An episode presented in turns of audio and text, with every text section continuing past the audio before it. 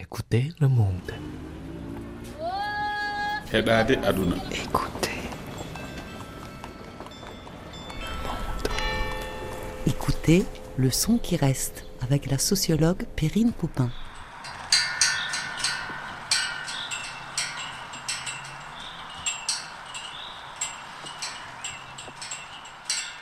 C'est un son à chaque fois que je le réécoute, ça m'angoisse et ça me, ça me parle. Quand on l'écoute pour la première fois, euh, on comprend pas forcément. Je suis originaire de Bretagne et ces petits clapotements, pour moi, c'est euh, des bateaux. Et donc, c'est quelque chose euh, bah voilà, d'affectif, qui est lié à l'enfance, on peut dire. Et là, en fait, on est dans la banlieue euh, de Kiev, à Irpin. Ce son euh, m'émeut particulièrement parce que voilà, je travaille depuis plusieurs années avec un ingénieur son ukrainien, euh, Nidzielski, et je lui ai demandé depuis février euh, de m'envoyer, d'enregistrer des sons qu'il fait sur le front, dans la cour de son immeuble. Dans ces sons, il y a beaucoup euh, des bombardements, des sons d'artillerie, euh, des sirènes d'alerte. Et ce son, en fait, m'a ému parce que bah, on n'entend pas euh, les sirènes, on n'entend pas ce qu'on attend de la guerre.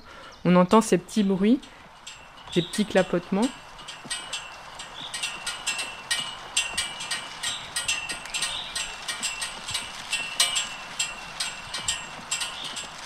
C'est le drapeau qui flotte au vent.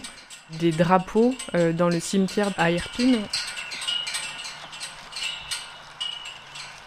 C'est pas une habitude de mettre un drapeau ukrainien à- au-dessus de chaque mort, mais c'est dans le contexte euh, justement de la guerre.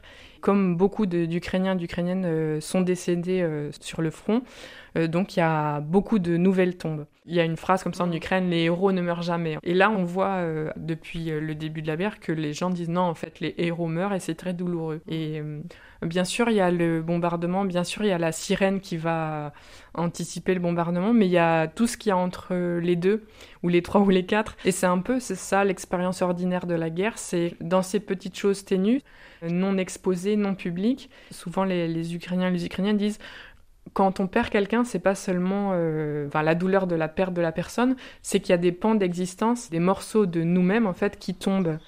Cet extrait sonore rendait compte un peu de cette douleur, de cette absence, et c'est ce qu'on entend.